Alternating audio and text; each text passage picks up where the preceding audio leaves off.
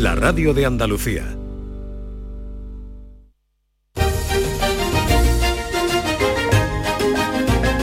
En Canal Sur Radio, Días de Andalucía, con Carmen Rodríguez Garzón.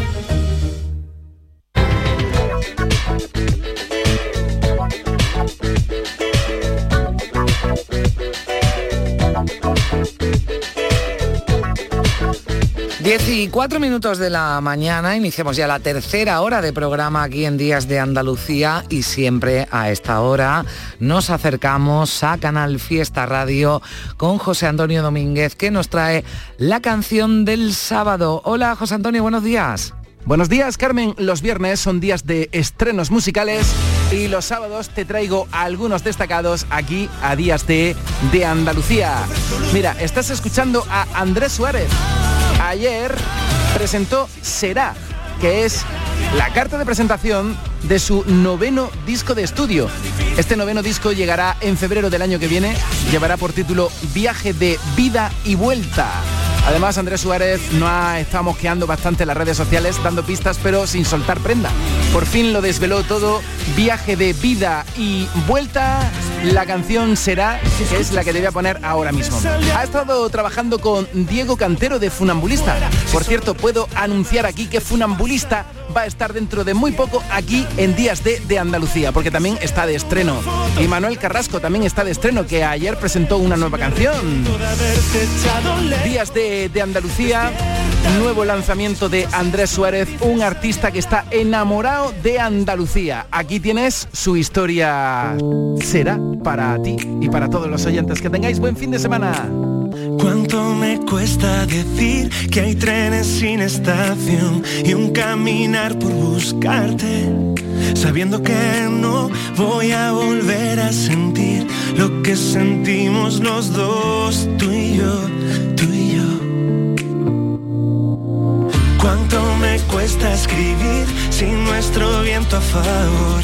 Mi más soñado paisaje tu ropa interior derrama el cielo de ti, mojando el día mejor, mucho mejor. ¿Será que somos una gota de mar que además quiso probar ser el aire? Una palabra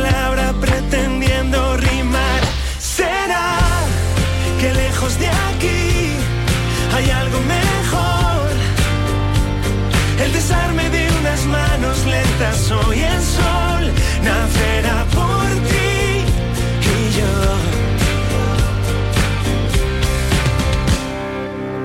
El verso que prometí se precipita en tu voz. Sentí cambiar tu mirada, mudar tu color infinitivo de mí. Se agota nuestro reloj. En Canal Sur Radio, Días de Andalucía, con Carmen Rodríguez Garzón.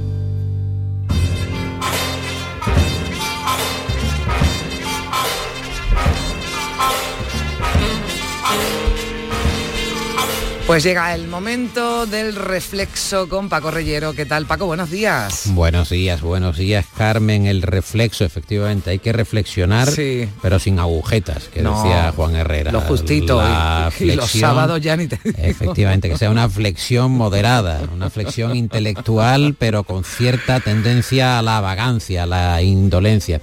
Fíjate que nosotros en el, en el programa eh, sometemos a algunos incautos, in- incluso algunos arrojados, incluso a gente valiente, a mujeres que tienen un aplomo verdaderamente considerable, a un cuestionario, es el cuestionario de Vanity Fair, de la revista Vanity Fair, el denominado cuestionario Prus, en la que se hacen cuestiones esenciales que normalmente se van dejando en la rutina del día a día, pero que eh, alguien en un momento de pausa te acaba preguntando y tú te lo acabas cuestionando. Son Sí. cuestionarios que están preparados, no son entrevistas a lo Oriana Falachi, allí con el bolígrafo en la boca como si fuera un machete, preguntándole a Henry Kissinger, ¿no? Le preguntaba a Oriana Falachi, le preguntaba a Henry Kissinger cosas y decía Kissinger, dice, pregunte lo que quiera, pero yo tengo preparada ya mis respuestas. O sea, da igual a la mí pregunta. Me, a mí me da igual.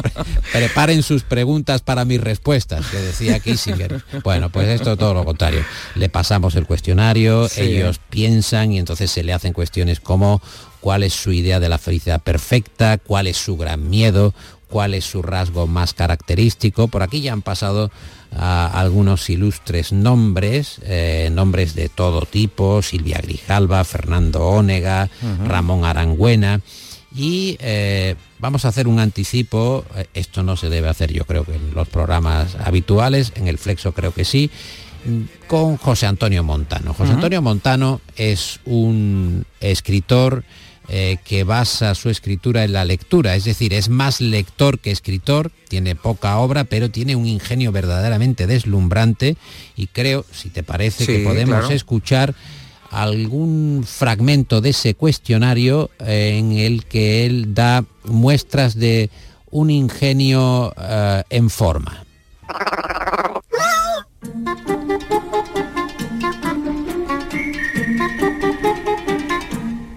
José Antonio Montano, ¿cuál es la idea eh, perfecta de su felicidad? Eh, estar en la cama con la mujer que quiera, incluso leyendo. Y si hay un ventanal que dé al mar, mejor. ¿Cuál es su gran miedo? De niño me daba miedo la vida eterna. Pensar que después hay otro después y otro y otro y otro. Y eso me angustiaba mucho, me costaba dormirme con ese vértigo. ¿Cuál es su rasgo eh, más característico? Me debato entre el histrionismo y la contemplación. ¿Cuál es el rasgo que más le desagrada de sí mismo? La tendencia al aplazamiento. ¿Y cuál es su mayor extravagancia? Cumplir años impunemente. ¿Cuál es su estado de ánimo actual? Podríamos decir, podemos llamarlo inauguralismo crepuscular. Pues lo llamaremos así, inauguralismo crepuscular. Eh, ¿Cuál considera que es la virtud más sobrevalorada? Sin duda el optimismo, o eso que ahora, haciéndose un lío filosófico, llaman el positivismo. ¿En qué ocasiones recurre a la mentira? Cuando tengo que decirle a mis amigos escritores lo que me han parecido sus libros. ¿Qué es lo que más valora precisamente de sus amigos? Pues que escriban libros que no me obliguen a mentir. ¿Cuál es la cualidad que más le gusta en un hombre? Que sepa distanciarse de su máscara. ¿Y cuál es la cualidad que más le gusta en una mujer? La vivacidad, o sea, la mezcla de luminosidad y alegría. ¿De qué palabras o de qué frases suele abusar? Cuando, cuando una palabra o frase me hace gracia, puedo estar días repitiéndola. Soy muy pesado en eso. Me pasó, por ejemplo, con la expresión a matacaballo o, o se quedó pajarito. Últimamente repito mucho, me pone palote. ¿Quién es el gran, es que está todo hilado, quién es el gran amor de su vida? El asunto está subyúdice. ¿Y cuándo y dónde fue más feliz? Montano. Remedando un verso de Borges en ciertos días y noches de 2016. Si pudiera cambiar una sola cosa de usted, eh, ¿qué seleccionaría? Cambiaría mi situación económica para ser rico. Me gustaría comprobar por mí mismo eso de que el dinero no da la felicidad. ¿Qué talento le gustaría tener? Fuerza de voluntad y constancia. ¿Cuál considera que es su gran logro? Haber llegado hasta aquí, Hasta esta entrevista. por ejemplo. ¿Cuál es su bien más preciado, Montano? Tengo un, un hipopótamo de plástico que encontré en el jardincito del Príncipe Anglona de Madrid y siempre lo tengo en mi escritorio y a veces hasta me lo llevo de viaje. ¿Es un talismán? Algo así, sí, una especie de pequeño tótem. ¿Cuál es para usted la máxima expresión de la miseria? Pues eso, la miseria, la mezquindad y el abuso de poder. ¿Y qué es lo que más detesta? La pesadez, la falta de humor. Sabiendo que es inevitable, o eso parece, eh, no sé si se ha dado un caso que no esté constatado, ¿cómo preferiría morir? En una tumbona frente al mar, una lánguida tarde de otoño, tomándome un buen whisky y fumándome un purito. Y con 99 años. ¿No le gustaría alcanzar el siglo? El 99 parece una cifra redonda. Además hay una cierta humildad en el 99. 100 ya es excesivo. Sí, quiere ser usted humilde hasta el final. ¿Cuál es su lema, señor Montano? Un- Uno difícil, muy difícil de llevar a la práctica, pero realmente higiénico. Nunca quejarse, nunca justificarse. Y digo otro de Oscar Wilde que me gusta mucho. Uno debería ser siempre un poco improbable. Bueno. Son los cuestionarios del Flexo. Que hacen mucho reflexionar. En algunas cosas coincido, coincido con, con, José Antonio Montano, que además habla del mar, ¿no? En alguna de sus respuestas, ¿no? La felicidad, me ha gustado eso de estar, bueno, pues con una, con una mujer, con alguien, bueno, pues con alguien que quieras, que te guste, leyendo un libro y con una ventana mirando al mar, ¿no? Pues la verdad es que es una idea de la felicidad que, le compro, le compro a montar. Hay de todo, Carmen, porque cada mm. uno responde cuando preguntas, ¿no? ¿Cuál es tu bien más preciado? Mm. Hay gente que se dedica a decir pequeñas cosas, minúsculas cosas que mm. tienen un gran valor sentimental. A mí me asombra que nadie diga la salud, ¿no? Como algo eh, prioritario. Y esto que decía, dice, ¿cuándo, ¿cuándo miente? ¿no? Cuando tengo que decirle a mis amigos lo bien que escriben, ¿no? Y, yo recuerdo que Billy Wilder... Bueno, yo creo que ya aquí se ha destapado. Aquí, todos Los amigos ya, algunos estarán dudando. No, pero una mentira siempre se puede paladear. Una mentira piadosa. Una mentira piadosa, pero yo recuerdo que Billy Wilder, cuando ah, algún joven director iba y le preguntaba al mm. maestro, ¿no? Eh, después de un estreno, ¿qué le ha parecido la película? ¿no? Y Billy Wilder tenía una respuesta al uso para evitar meterse en ningún tipo de jardín. Le daba la mano y le decía, esto sí que es una película. O sea, no, aclaraba si, realmente la película era buena o era mala. Es una película. Es una película. O sea, ya con eso ya vale, no hay que decir mucho más. Bueno, la sinceridad también muchas veces está sobrevalorada. sobre, es una virtud sobrevalorada. no, pero me gustaba también cuando decía, quiero comprobar eso de que el dinero no da la felicidad, ¿no? Eso lo pensamos todos, decir, bueno, pues sí, la salud está por, por encima de, del dinero, pero bueno, no me importaría comprobar si... No me importaría comprobar si el dinero... ciertamente el dinero no da la felicidad, ¿no? Pero por lo menos para venir y contarlo ya. Bueno, pero magnífica la, reflexión. Es muy ocurrente, es muy rápido y ya te digo que son eh, trucos en el sentido eh, más explícito de contar algunos secretos de la carpintería ah. del programa, porque de eso se trata, de abrir a la audiencia cómo se funciona. Son cuestionarios que obviamente ah. eh, tienen la posibilidad de que puedas pensar en las respuestas, no, no ah. piensas tan rápido cuando te ¿cuál es su canción favorita? Oiga, depende del momento. ¿Cuál es su película favorita? Pues déjeme, deme un poco de margen, ¿no? Este claro. tipo de. Bueno, a mí me ha gustado también cuando le has preguntado algún eh, rasgo ¿no? de su personalidad que no le guste la tendencia al aplazamiento. Y eso yo creo que es un defecto que nos apuntamos todo esto. Bueno, igual ya. Igual ya mañana. Exactamente. Bueno, nosotros no faltamos nunca a la cita, a la cita del, del sábado, Paco, ni tampoco a la cita que tenemos ya el lunes de madrugada con el Flexo a la una. Flexo, ese programa. escuchamos. Ese programa a la una de la mañana. esa hora en la que hay que... estar pendiente de que, la radio esté encendida. Además, e, es, ese domingo, ¿no? En el que uno pues ha acostumbrado a acostarse tarde el fin de semana todavía no se adapta, así que qué mejor forma. Decía Tono que tenía eh, un vaso de agua lleno en mm. el dormitorio por si tenía sed y uno vacío por si no, tenía sed, ¿no? Pues nosotros tenemos una radio encendida por si tenemos que escucharla y una radio apagada por si no hay que escucharla. Gracias Paco, te escuchamos. Gracias, gracias a Carmen.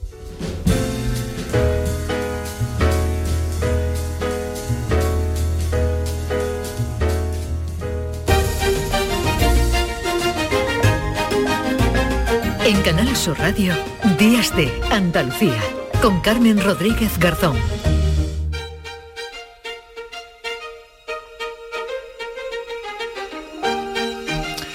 10 y 17 minutos de la mañana, algunos de ustedes eh, nos estarán escuchando desde el coche. Mucha precaución. Al volante, no nos cansamos de pedírselo, nada de móvil, respeten las señales, no corran demasiado, descansen. Si se trata de un viaje largo, revisen su coche antes de iniciar su travesía. Son consejos que, como decimos, no nos cansamos de recordarles, pero hoy nos vamos a detener en un informe que ha lanzado la aseguradora Línea Directa sobre el peligro de los accidentes con animales en las carreteras españolas. Un estudio que, fíjense, además, sitúa Huelva y Jaén como las provincias andaluzas con un mayor porcentaje de siniestros causados por animales. Ya nos escucha Santiago Velázquez, director de Comunicación Externa y Sostenibilidad en línea directa aseguradora. También lo escuchamos ya nosotros. Santiago, ¿qué tal? Muy buenos días. Muy buenos días, ¿qué tal? Bueno, ¿cuáles son los animales que provocan más accidentes? Que quizás nos sorprendamos, ¿no? Con, con ese dato. Sí, pues efectivamente, como decías, eh, los accidentes contra animales en las carreteras en el conjunto del país eh, se han multiplicado por dos en los últimos cinco años. Y como decías Jaén y Huelva pues están ahí entre las provincias de Andalucía con más accidentes de este tipo. Y los animales pues son eh, básicamente, cuando hablamos de animales cinegéticos, los jabalíes y los ciervos, y cuando eh, hablamos de animales domésticos, que también estamos viendo que están irrumpiendo cada vez más a raíz de la pandemia por accidentes en las ciudades, son los perros. Se ha detectado además un incremento ¿no? por el abandono del medio rural y usted nos apuntaba, por ejemplo, un jabalí. Hablamos de animales de dimensiones importantes que pueden provocar daños daños personales a los ocupantes, lo más grave, y daños también considerables al vehículo.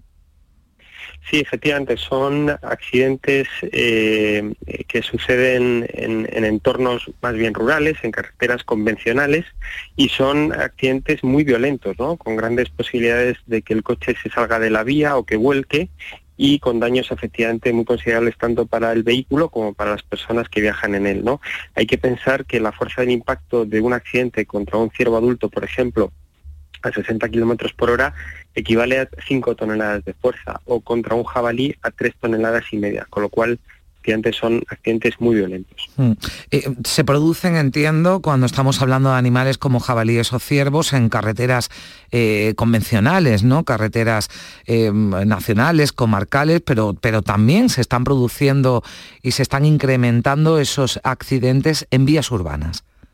Efectivamente, se han multiplicado también por dos estos accidentes en, carretera, como dice, sobre todo estas convencionales de doble sentido, que son las más peligrosas en entornos rurales, generalmente donde los cotos a las fincas pues no tienen valla o la, o la administración no ha vallado esa carretera. Y efectivamente, a raíz de la pandemia, como decía antes, hemos visto que también eh, se han incrementado de manera notable los accidentes en las zonas urbanas, ¿no?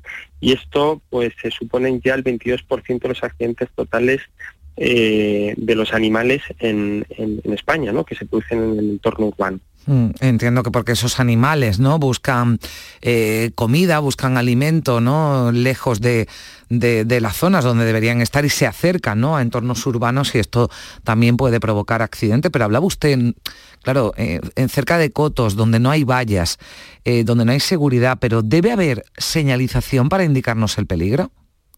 Debería haber señalización. Lo que ocurre es que ahora eh, hubo un cambio en la ley eh, que, regulaba este tipo de accidentes, que fue en el año 2014, eh, por el cual ahora es responsabilidad del conductor determinar que el animal contra el que ha tenido el accidente es de una finca o de un coto concreto. Antes, lo que decía la ley era que la responsabilidad la tenía el coto o la finca o la propia administración por la carretera, pero esto ha cambiado. Y efectivamente, pues ahora es más difícil determinar de quién es la responsabilidad porque es difícil asignar el animal contra el que uno ha, chocado a un coto o una finca.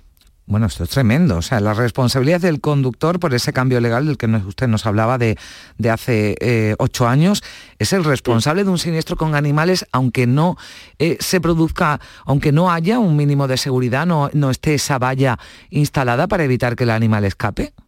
Totalmente. Y además, eh, fíjate que la ley deja muy pocos resquicios para reclamar con este cambio, ¿no? Porque solo puedes reclamar cuando es un acto de caza mayor, es decir, quedarían excluidas, por ejemplo, pues caza de aves o cazas de mamíferos más pequeños como los zorros.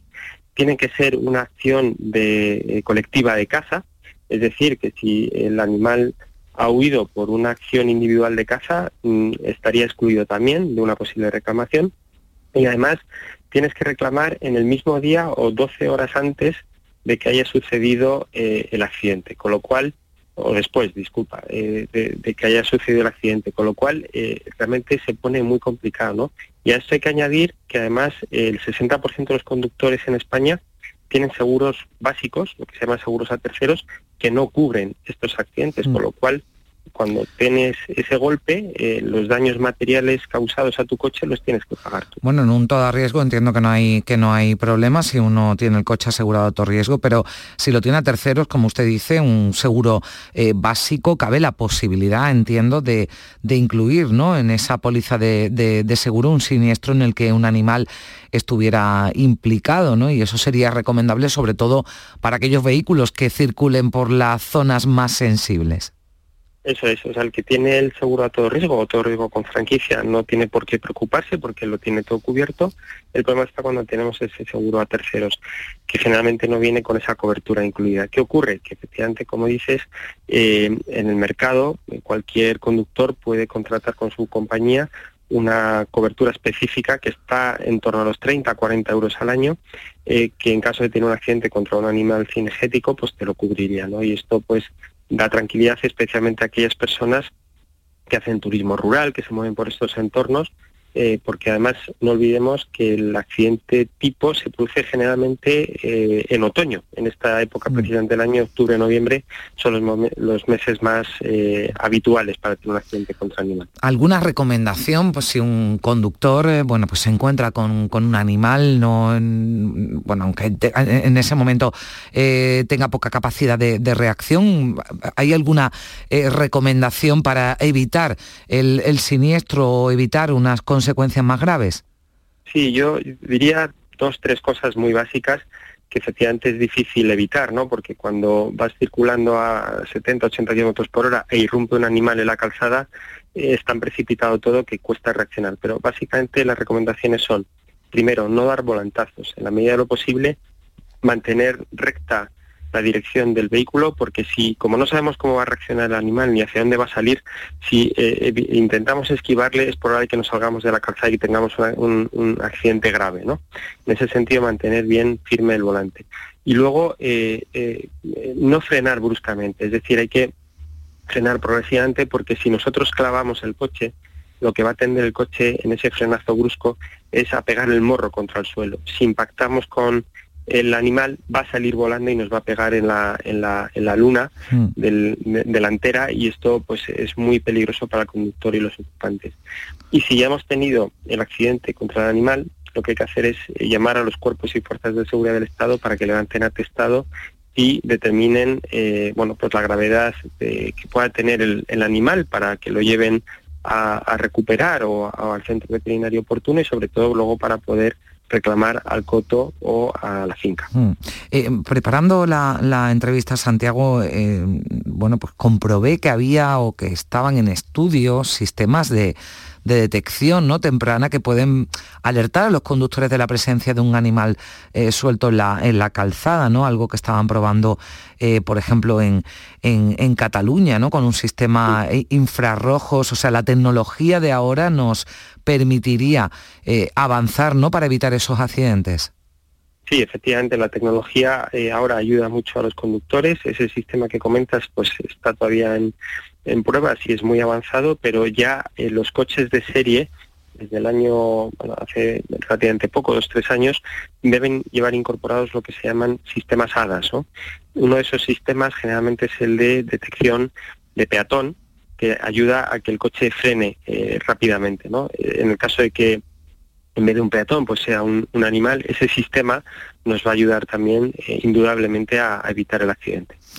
Pues eh, ha sido desde luego muy interesante hablar con usted, Santiago Velázquez, director de Comunicación Externa y Sostenibilidad en Línea Directa Aseguradora, a raíz de ese eh, informe importante, porque además son eh, datos que manejan ustedes, también desde la Dirección General de Tráfico se ha producido ese incremento de accidentes con animales, con ese cambio legal además que debemos conocer y actuar por si queremos incluir esa póliza en nuestro, en nuestro seguro. Un placer, como le digo, muchísimas gracias. Muchas gracias a ustedes, como siempre.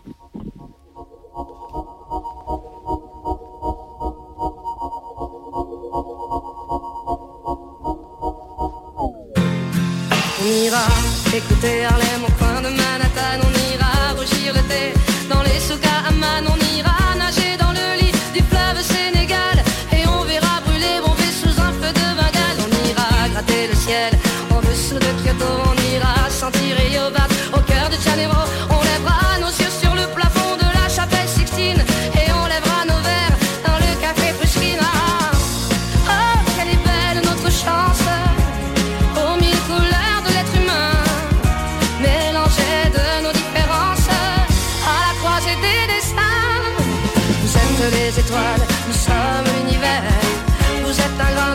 sommes le désert. Vous êtes mille pages et moi je suis la plume. Oh oh oh oh oh. Vous êtes l'horizon et nous sommes la mer. Vous êtes les saisons et nous sommes la terre. Vous êtes le rivage et moi je suis l'écume. Oh oh oh oh En Canal Sur Radio, Días de Andalucía, con Carmen Rodríguez Garzón. Para presentar el sorteo 11 del 11 de la 11 hemos escogido a gente nacida el 11 del 11, como Daniela. Este 11 del 11, 11 millones de euros y 11 premios de un millón. Oye Daniela, pero aquí dice que naciste el 10 del 11. Ya, pero es que nací en Perú, así que técnicamente aquí y hará 11 del 11. Anda. No te lo esperabas, ¿eh? No, no me lo esperaba. Muy bien Daniela, muy lista.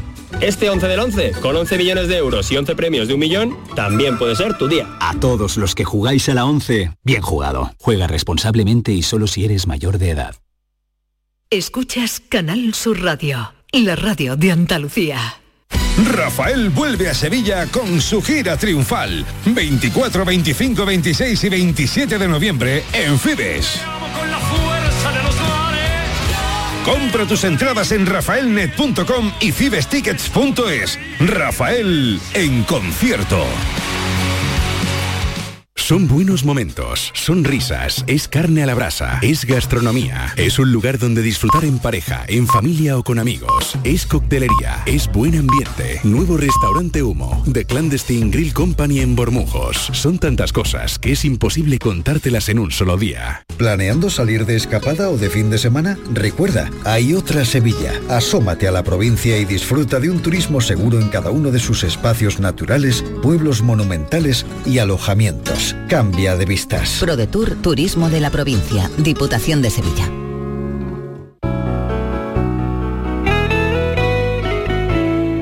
Canal Sur Radio.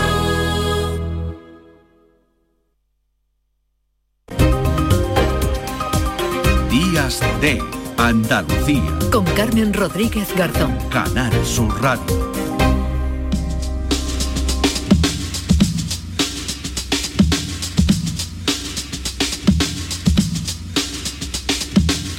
Si de algo nos ha servido todo lo ocurrido en los últimos años, eh, la pandemia, la guerra, la crisis energética o el cambio climático, es para demostrarnos que lo mejor es estar preparados. Ojalá no ocurra, pero por si pasara, Huelva se prepara, está preparada para la posible llegada de un tsunami. Es la primera ciudad de España que pone en marcha un plan especial de emergencia en caso de tsunamis. Esta semana se ha presentado ese documento, un documento que aborda todas las variables que habría que tener en cuenta, que hay que tener en cuenta en caso de que se produzca un maremoto y que afecte a la capital.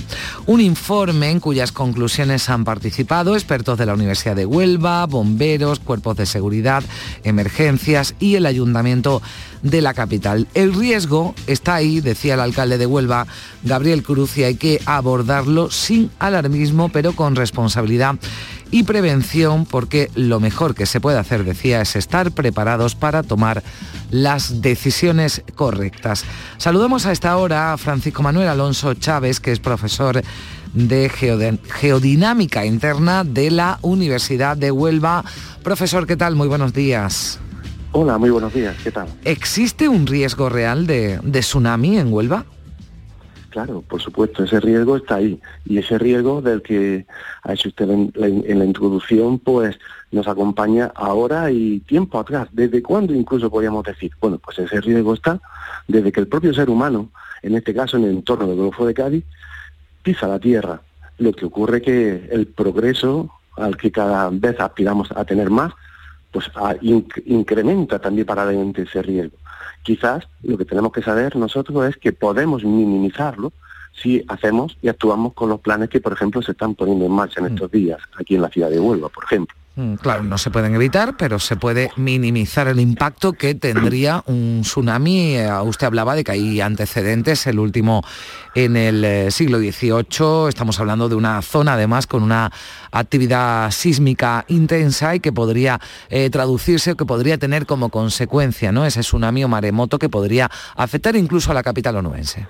Claro, efectivamente, esto es lo que precisamente invocando esa memoria histórica del, del 1 de noviembre de 1755, ya pasó, no es el único, hay constancia documental de tsunamis anteriores a, a este, pero este, el de 1755, yo creo que es un hecho que conmociona a la sociedad del momento, perdón por la voz, conmociona a la sociedad del momento y transforma a partir de ese instante también eh, el pensamiento. Y de esa herencia, incluso hasta hoy, hasta nuestros días, pues podemos ahora plantearnos y decir si aquello que ocurrió ocurre ahora, porque allí donde ha ocurrido va a volver a pasar, pues habrá que entonces tomar medidas para precisamente eh, la mejor defensa que podamos tener ante, ante ese hecho que es natural, es un proceso natural que ocurre cerca de las costas de Huelva, de Huelva y del Golfo de Cádiz. ¿eh? Bueno, este verano hubo una, no sé si es el término correcto, ¿no? Una flecha de terremotos eh, con, con, con, tsunamis que incluso eh, o había o existía, ¿no? Esa probabilidad de que, de que apuntara o que llegara de alguna manera a la costa onubense. Eh, no recuerdo exactamente a qué se refiere. No sé si es por alguna circunstancia que se dio mm. en el entorno de Cádiz, que se retiró por un momento del mar y después subió, pero esto fue una cuestión debido a la meteorología, no a procesos de formación interna que tienen lugar en la Tierra, donde una falla como lo que estamos hablando eh, originaría un, mm. un tsunami ¿no? de, de, estas características. No sé si se refería a esto. Mm. ¿Cómo, cómo se prepara Huelva eh, para un tsunami, eh, profesor? O sea, usted habla de minimizar ¿no? el, el, impacto, entiendo que se localizan, se evita que la población se quede en las zonas más inundables, más expuestas ¿no? Claro, a esa posible claro. gran ola, ¿no? Pues se hace y se aborda desde diferentes frentes, pero uno de ellos para nosotros es muy, muy importante y es el concepto de la autoprotección. Estamos hablando de que si ocurriese este improbable, pero que puede suceder, no es imposible, ¿eh? esa es la diferencia, si ocurriese ese hecho, lo más importante es tener formación, tener el concepto de la autoprotección bien asimilado en el caso de, de tener que dar una respuesta. Y se va a actuar en muchos frentes, desde trabajando con los chicos en los colegios, trabajando con los chicos, por ejemplo, cuando visiten a los bomberos, que suele ser una de las visitas frecuentes en, de los colegios, acercándose hasta el Parque Municipal de Bomberos, puede ser en las asociaciones de vecinos, puede ser en charlas, de esta manera como estamos haciendo ahora mismo, a través de la onda. Hay muchas formas de llegar y hacer saber a la población que existiendo ese riesgo se minimiza bastante si sabemos qué hacer. Y una cuestión muy, muy importante es que en el caso de que ocurra un terremoto cercano, seguramente aquí en Huelva, eh, el terremoto que pudiera desencadenar un tsunami es un terremoto que los habitantes de la ciudad de Huelva y de todo el Golfo de Cádiz lo iban a sentir perfectamente. Es más, le digo, si es de las características de aquel terremoto del 1 de noviembre, toda Andalucía lo va a sentir. Lo sentirán con diferente intensidad, pero, por ejemplo, para el entorno de, como estamos hablando del Golfo de Cádiz, en Sevilla, en Sevilla igualmente, va a haber un temblor muy, muy fuerte. Cuando eso ocurre, y ese temblor se prolonga bastante, bastante, estamos hablando de posiblemente 20, 30 segundos, y aún más, y teniendo constancia que es, es difícil incluso mantenerse de pie, y si ese epicentro ocurre en el mar, es muy probable que a lo mejor eso desencadene un tsunami. Entonces las personas que vivan en la parte baja de la ciudad, me refiero ahora a Huelva, pero también mm. podemos hacerlo igual, extensivo, a cualquier punto mm. del litoral, del litoral del Golfo de Cádiz y si nos están escuchando en Marruecos exactamente igual en el otro margen, deben de emplazarse, ir a lugares altos, a lugares que queden por encima de fácilmente 15, 20 metros de altitud para seguridad en general. ¿eh? Bueno, pues eh, ya lo saben, son algunos de los, eh, entiendo, recomendaciones eh, que incluye también ese documento que, como decíamos, aborda todas las variables. Hay tecnología, ¿no? En cualquier caso, para poder actuar a tiempo. Tecnología que no existía, ¿no? En, en ese último, ¿no? Tsunami que, que, que afectó a Huelva. Ahora sí se detecta ese terremoto, insistimos, no se pueden evitar, pero sí se puede detectar a tiempo para que eh, la población no se pueda resguardar no digamos de ese, de ese tsunami claro. efectivamente así es hay que considerar que en cualquier lugar del litoral habría dos maneras de plantear una evacuación inmediata en un tiempo razonable. Estaremos hablando que esa evacuación debería producirse pues muy probablemente entre unos 20 y 40 minutos, entre 20 y 60 minutos, depende del lugar, ¿no? Depende del lugar. Y en cualquier caso, la evacuación debería ser evacuación horizontal y es trasladar que si le- alguien está en la calle, pues buscar un sitio, un emplazamiento alto, o otra posibilidad es a través de los propios edificios, ¿eh? y es eh, lo que se llama evacuación vertical.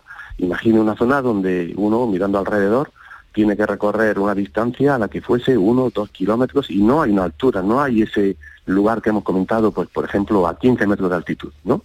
Y entonces, habrá que, si hay edificios, pues habrá que entrar en esos edificios y emplazarse hasta la parte más alta de los mismos, dependiendo de, la altitud de estos edificios, ¿no? Bueno, pues ahí quedan, ahí quedan esas reflexiones que lo que decíamos, que ojalá que no pase, pero que si ocurre, si ocurre hay que, hay que estar eh, preparados. Así que lo que eh, me queda es eh, agradecerle mucho que nos haya acompañado, que nos haya dado esos consejos, que hayamos analizado ese documento. Francisco Manuel Alonso Chávez, profesor de Geodinámica Interna de la Universidad de Huelva. Gracias, un saludo. Saludo, gracias. Bueno, pues eh, tenemos más cosas que contarles antes de dar paso a Cristina Consuegra, que ya nos la vamos a saludar enseguida, porque fíjense que mm, en Jerez este fin de semana se está celebrando eh, Fegasur, que es la Feria Nacional de Ganado, que además este año coincide con el concurso nacional de avicultura. Y aquí podemos ver eh, animales realmente curiosos. Lo apuntaba esta mañana en nuestra ronda eh, Salva Gutiérrez, conejos gigantes de más de 12 kilos de peso, pero nos ha llamado también la atención una asociación de Guadalcázar en Córdoba. Se llama Asociación para la Recuperación de las Razas de Gallinas Moñudas y Tufonas. Gallin- gallinas moñudas y tufonas. ¿Cómo son estas gallinas, Alba? Pues en principio os contamos que son gallinas únicas que suenan así. Y que nadie las tiene, solo algunos vecinos de Guadalcázar. Las abuelas de este pequeño pueblo son las últimas representantes de este patrimonio avícola. De hecho, en el díptico que presentan en Fegasur se puede ver a seis abuelas, Antonia Salido, Rafaela Serrano, Pepi Guerra, Antonia Cano, Ana Aguilera y Carmen Rodríguez, con estas gallinas en brazos. ¿Qué tienen de especial? Nos lo cuenta Francisco Alcaide, que es el presidente de esta curiosa asociación. Lo primero que son únicas, porque nadie las tiene, solamente las tiene los últimos representantes vivos de estos animales, solamente las tiene esta asociación, que tiene sede en Guadalcázar. Una gallina baja, ancha, con el moño, que puede ser unas veces más grande y otras veces más pequeño.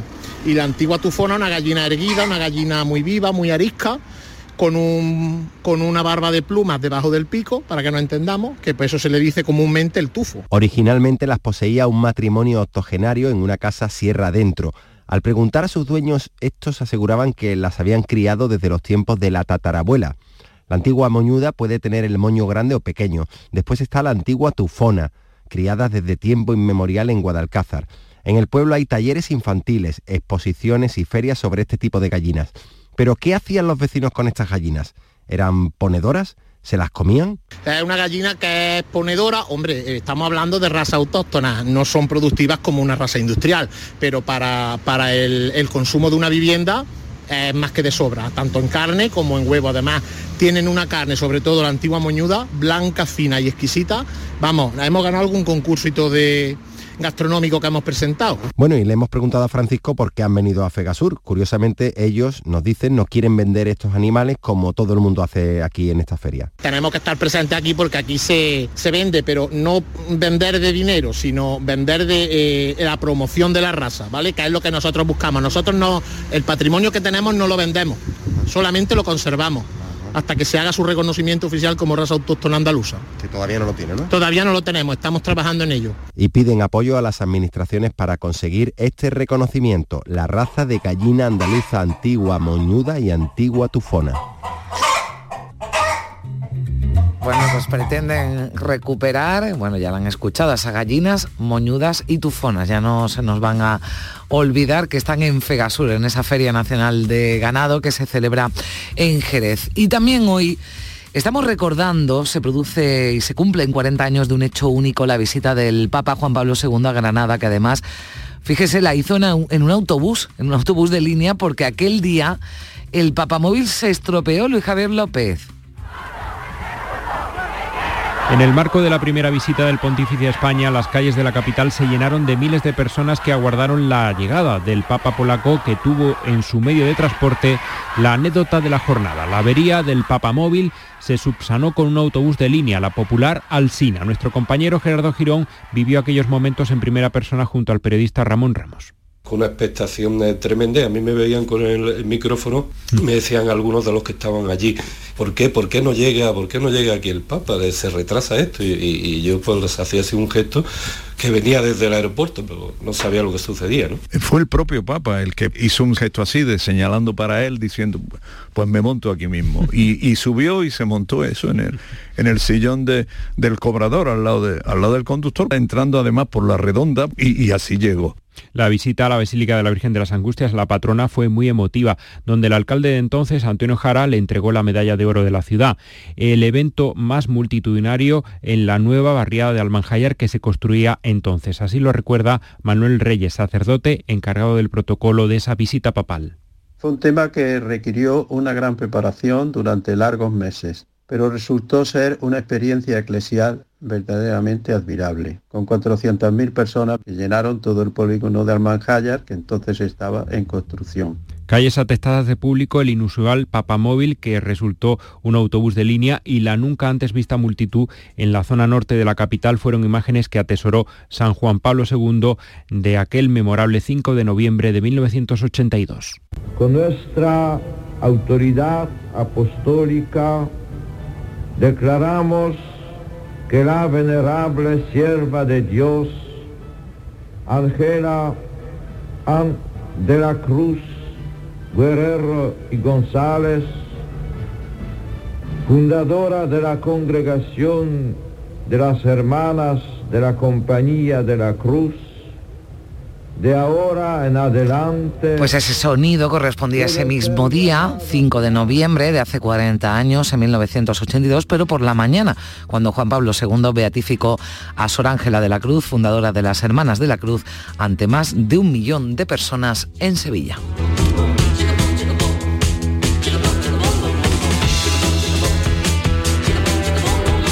En Canal Sur Radio, Días de Andalucía con Carmen Rodríguez Garzón. En noviembre, Black Friday Social Energy. ¿Quieres descuentos de 200 euros en tu instalación o prefieres un cheque regalo en el corte inglés o Amazon? Ilumina tu hogar noche y día consumiendo tu propia energía. Tu instalación en 20 días hábiles con baterías premium. ¿Qué más puedes pedir? Estudio gratuito en el 955 44 11 o socialenergy.es y aprovecha las subvenciones disponibles. La revolución solar es Social Energy. Sevilla. Canal Sur Radio. Compadre, ¿y si estrenamos espectáculo nuevo en el mes de diciembre como todos los años? En vez de irnos de puentes, claro, somos carajotes. Ya, por trabajar tanto, ¿no? No, el título del espectáculo, Somos carajotes. Me encanta. Estreno mundial en Sevilla, en el Cartuja Center, días 3 y 4 de diciembre. No seas carajote y compra tus entradas en la web del teatro o en el corte inglés. ¿Por qué? Porque somos carajotes. Sigue la corriente del río. Navega en la inmensidad del océano. Adéntrate en la jungla. Descubre lo desconocido.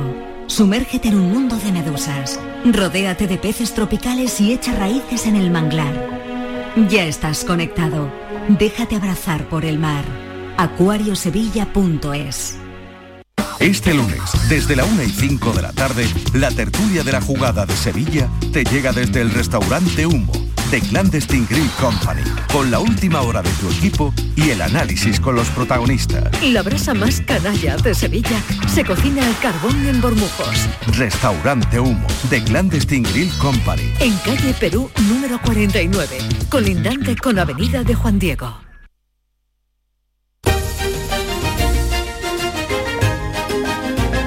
En Canal Sur Radio, Días de Andalucía, con Carmen Rodríguez Garzón. Cristina en la red.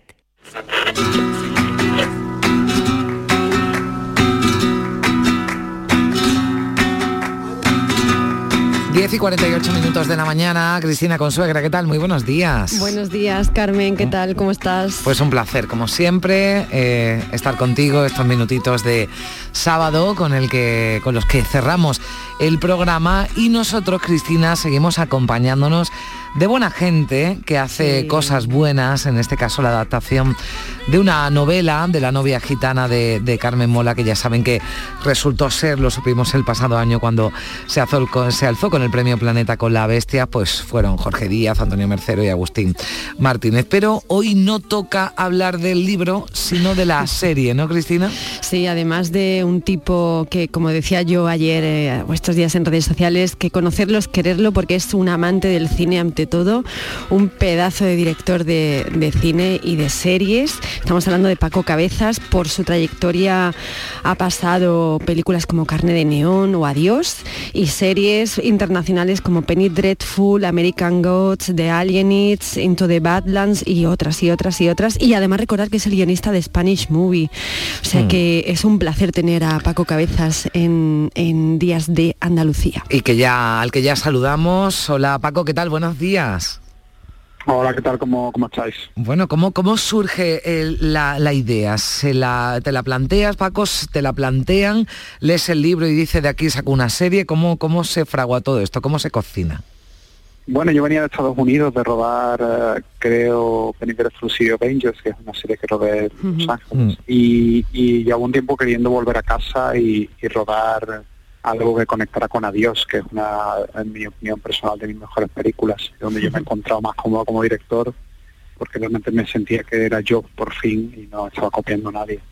Y, y nada, de repente veo la la novia gitana, me la pasan como para pensar en hacer una serie y me doy cuenta que tiene muchísimos elementos que conectan conmigo, ¿no? Que tiene ese mundo gitano, tiene un mundo muy callejero, la posibilidad de meter flamenco, entonces todo, todo eso, todas esas cosas me hacen ver que sería el vehículo apropiado para, para como meterlo un poco en mi mundo y, y, sacarle todo el partido que tiene, que estoy orgullosísimo de la serie, creo que quedó genial y que a la gente le está encantando. Decía que, bueno, Paco Cabezas ante todo es un gran amante del cine. Eh, se mete en esto precisamente por todas las pelis que ve durante, durante su infancia, ¿no? Es, eh, me gusta mucho cuando él cuenta esa anécdota siempre del, del videoclub, ¿no? De la importancia del videoclub, que es su memoria sentimental. Eh, y a mí él me interesa especialmente todo lo que ha hecho porque es un tipo que, que respeta siempre una mirada más clásica mm, de lo cinematográfico. O dicho de otra manera, Paco, nunca impones eh, tu mirada autoral, sino que siempre, ante todo y sobre todo, buscas que triunfe la historia, que eso es la historia del cine, por otro lado, ¿no? Sí, bueno, que creo que cada serie o cada película tiene que tener un estilo que ayude a que la emoción fluya. Quiero decir que para mí lo más importante es que tanto el cine como la serie es, es un viaje emocional. Como si alguien tiene la, te hace el favor o te, hace- o te da el, privilegio de decir voy a ver algo que has hecho tú, me parece que tú como, director tienes que a cambio decirle pues ven que te voy a emocionar y te vas a reír y te vas a asustar. Entonces todo lo que yo puedo hacer para que eso pase eh, a veces hay directores a lo mejor sin nombrar a nadie, lógicamente, que ponen la cámara de por medio y dicen, y ahora te voy a hacer un plano que te... Cuando empiezas a pensar que es un director, empiezas a pensar que hay un artificio cuando realmente el espectador desconecta emocionalmente. Entonces yo ahora justo en la universidad he encontrado esa forma de robar que, que no hay nada que se interponga entre la emoción y el espectador. Y me parece que eso es lo más bonito, haber descubierto eso y, seguir explorándolo.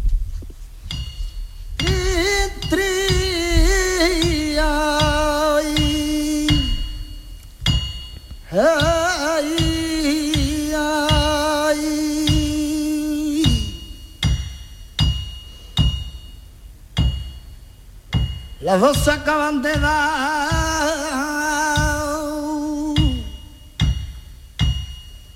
Llena el reloj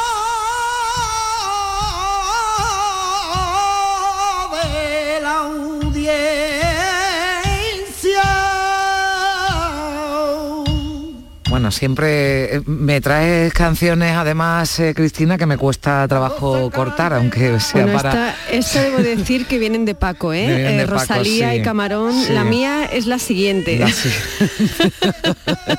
Bueno, ya, ya te voy, ya te voy cogiendo tu, tu sello musical. Bueno, Paco, eh, ¿la novia gitana se queda aquí o ya está en marcha la, la red púrpura? ¿Esto puede durar hasta que Mola y sus secuaces terminen la saga?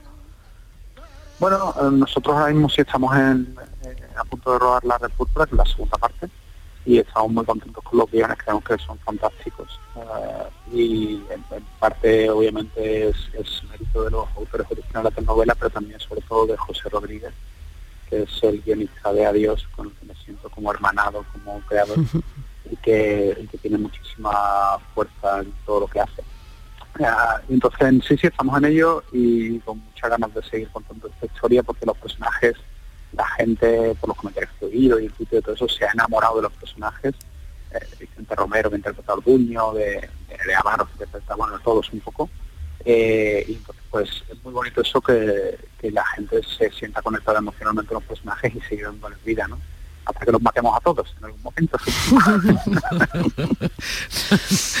bueno, esperemos que no acabe así. Todos, no, todos no. Bueno, eh, yo bueno. si he visto películas mías, muere sí, bueno, exactamente. Aquí, aquí si, si Paco Cabezas te llama, actores y actrices, pueden morir en cualquier pueden momento. Morir en cualquier momento. Eso, eso, ese es el riesgo que hay que, que llevar, Cristina, sí. Eh, bueno, mencionaba Nerea Barrios que está espectacular mm. y también yo quiero, si me corrígeme si me equivoco, eh, Paco eh, creo que también está Susana Martín Gijón por ahí en, la adaptación de, la novela, que es otra novelista impresionante. Yo te quería preguntar, eres un tipo que, como acabas de decir eh, hace un ratito, has trabajado muchísimo en la industria eh, em, americana, norteamericana, tienes un amplio bagaje en, los manejos y los códigos y en los presupuestos de las series, de las ficciones televisivas estadounidenses. y antes también mencionabas que con Adiós eh, consideras que es tu especie de bautismo real, ¿no? Porque es eh, la película que tiene, que bebe toda esa cultura popular que es marca de la casa y que vuelcas en ella, ¿no? Gracias a a los dos eh, grandes actores que además están inmensos, ¿no? Pero por no irme, que me estoy metiendo yo en un jardín yo misma, eh, estamos en el momento, la industria eh, audiovisual española vive un buen momento por fin para poder competir, y no te hablo solamente de presupuestos, que yo creo que nos queda todavía mucho, para competir con otras ficciones televisivas o, cinematográficas.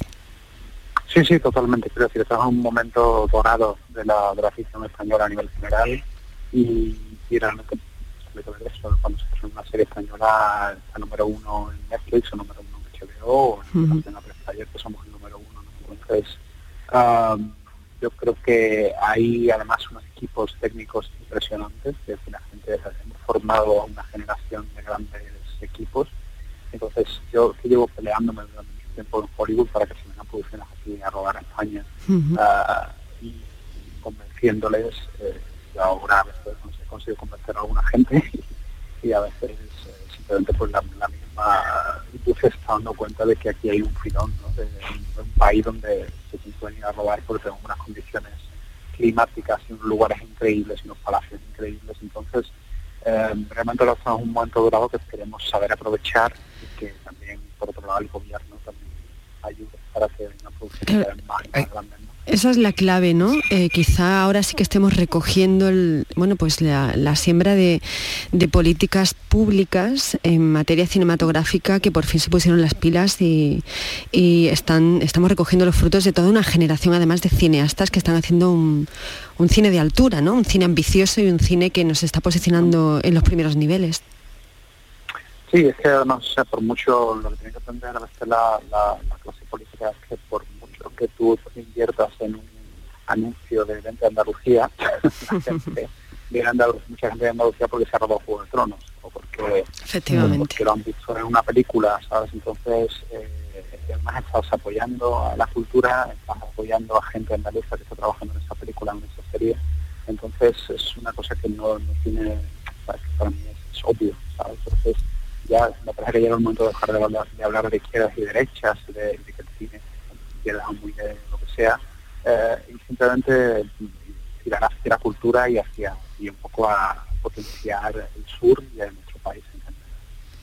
Si me das a elegir entre tú y la riqueza, con esa grandeza que lleva consigo hay amor me quedo contigo. Si me das a elegir entre tú y la gloria, pa' que hable la historia de mí por los siglos. Hay amor, quedo contigo. Escuchábamos, Cristina, al principio a Rosalía, que hizo Sí. una versión también, ¿no? Muy escuchada, pero a mí esta me encanta, de Rocío Márquez, este me quedo contigo. Es que Rocío Márquez me parece que habría que dar las gracias a diario por su existencia. Qué, qué mujer tan, tan inmensa, ¿no? Pues y, sí. y es la mejor promoción lo que está diciendo Paco, Mm. ¿no? El cine, la música. La música, la cultura, ¿no? En general. es. Y mirar Es- al, al sur, que, y nosotros lo hacemos y hemos querido por eso también hablar con, con Paco Cabezas, a- al que le deseamos lo, lo mejor y todos esos éxitos que está consiguiendo en sus próximos eh, proyectos. Paco, muchísimas gracias por estar con nosotros. Gracias a vosotros. Un abrazo fuerte, Paco, cuídate mucho. Cristina, que yo me, me quedo contigo, me quedo contigo ya para terminar, que nos queda un minutito, este último minuto me quedo contigo y que vuelvo a quedarme contigo ya la semana que viene, que tendremos una nueva cita el, el sábado. Un abrazo es. fuerte. Feliz fin de semana. Un abrazo fuerte. Y feliz fin de semana, bueno, pues a todos, pero que mañana regresamos, que Canal Sur Radio, mañana regresamos con Díaz de Andalucía y Canal Sur Radio también sigue con su programación. Ya están por aquí Pepe da Rosa, Ana Carvajal, empieza gente de Andalucía, ya saben, y ya a las 2 de la tarde estaremos eh, con las noticias, con el repaso informativo. Pasen un feliz sábado. Adiós.